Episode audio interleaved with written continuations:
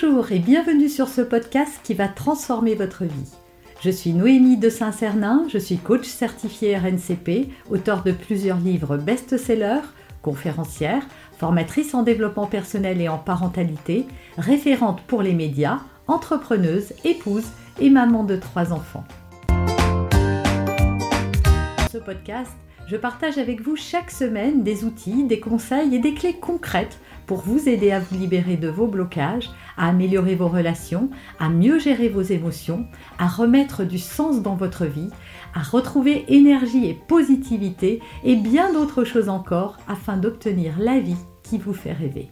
Alors je vous retrouve aujourd'hui avec un sujet, un sujet sur lequel vous ne pouvez pas ne pas vous sentir concerné, c'est la charge mentale.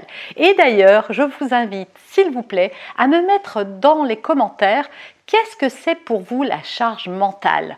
Voilà, mettez-moi quelques mots s'il vous plaît pour que j'ai votre définition et surtout, vous allez voir que vous n'êtes pas seul, ça va créer quelque chose, un petit élan. Vous allez un petit peu voir euh, de quoi se plaignent les autres et vous rendre compte eh bien que non, vous n'êtes pas seul sur votre île déserte et que la charge mentale, ça concerne toutes les femmes sans exception.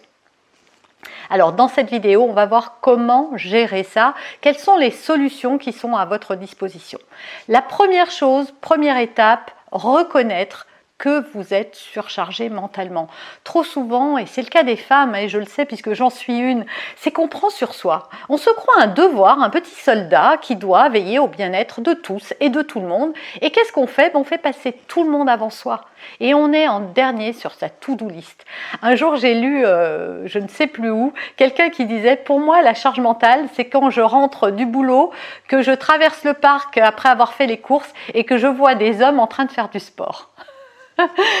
C'est vrai que si vous allez dans les parcs en fin de journée, vous verrez plus de bonhommes que de filles, surtout si elles sont mamans.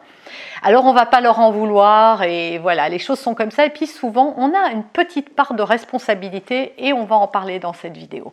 Donc première chose, reconnaître qu'on est surchargé mentalement. Reconnaître aussi que l'on n'est pas Wonder Woman.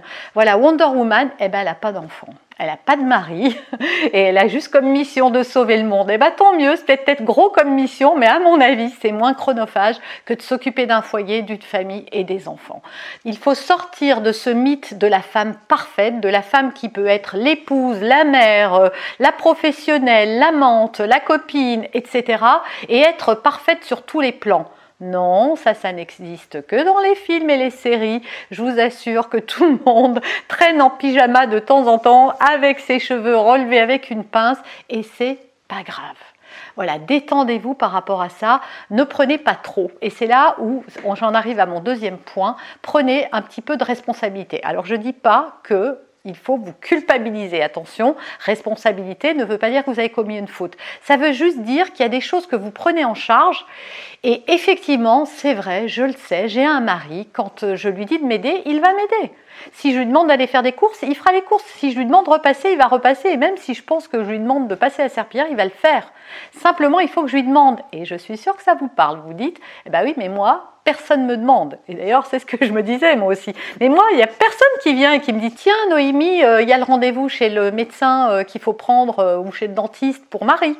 Tiens, Noémie, faut que tu rachètes des céréales parce qu'il n'y en a plus. Tiens, Noémie, il faut que tu invites un tel et un tel le week-end prochain. Euh, tiens Noémie, c'est l'anniversaire de la maman de ton mari et faut que tu lui dises. Oui, on n'a pas, nous, quelqu'un qui nous dit ça parce qu'on a été élevé et on a pris en charge tout un tas de choses. Mais c'est pas parce qu'on l'a fait qu'on peut pas s'en défaire. Donc, secret numéro 3, déléguer. Alors oui, il va falloir que vous lui disiez, eh ouais, c'est comme ça, je sais que ça va vous coûter, mais faites une liste et une liste définitive.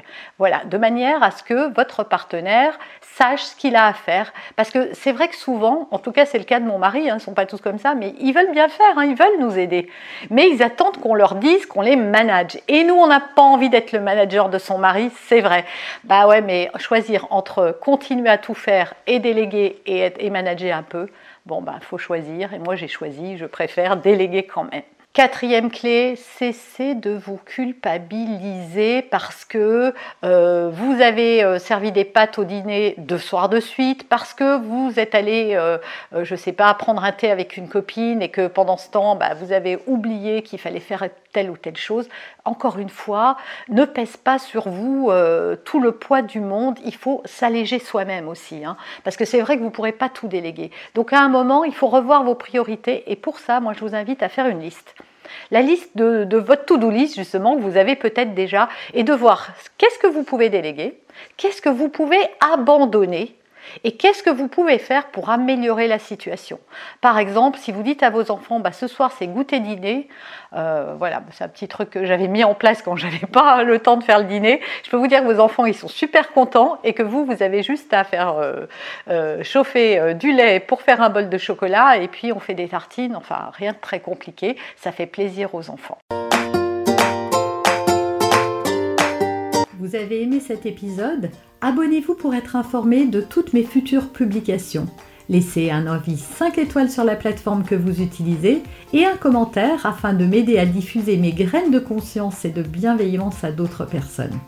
Vous pouvez aussi, si vous en avez envie, partager ce podcast à vos amis. Merci, merci d'avance pour votre soutien. Pour aller plus loin, vous pouvez me retrouver sur ma chaîne YouTube, mon site internet et mes réseaux sociaux. Ils portent mon nom, Noémie de Saint-Cernin.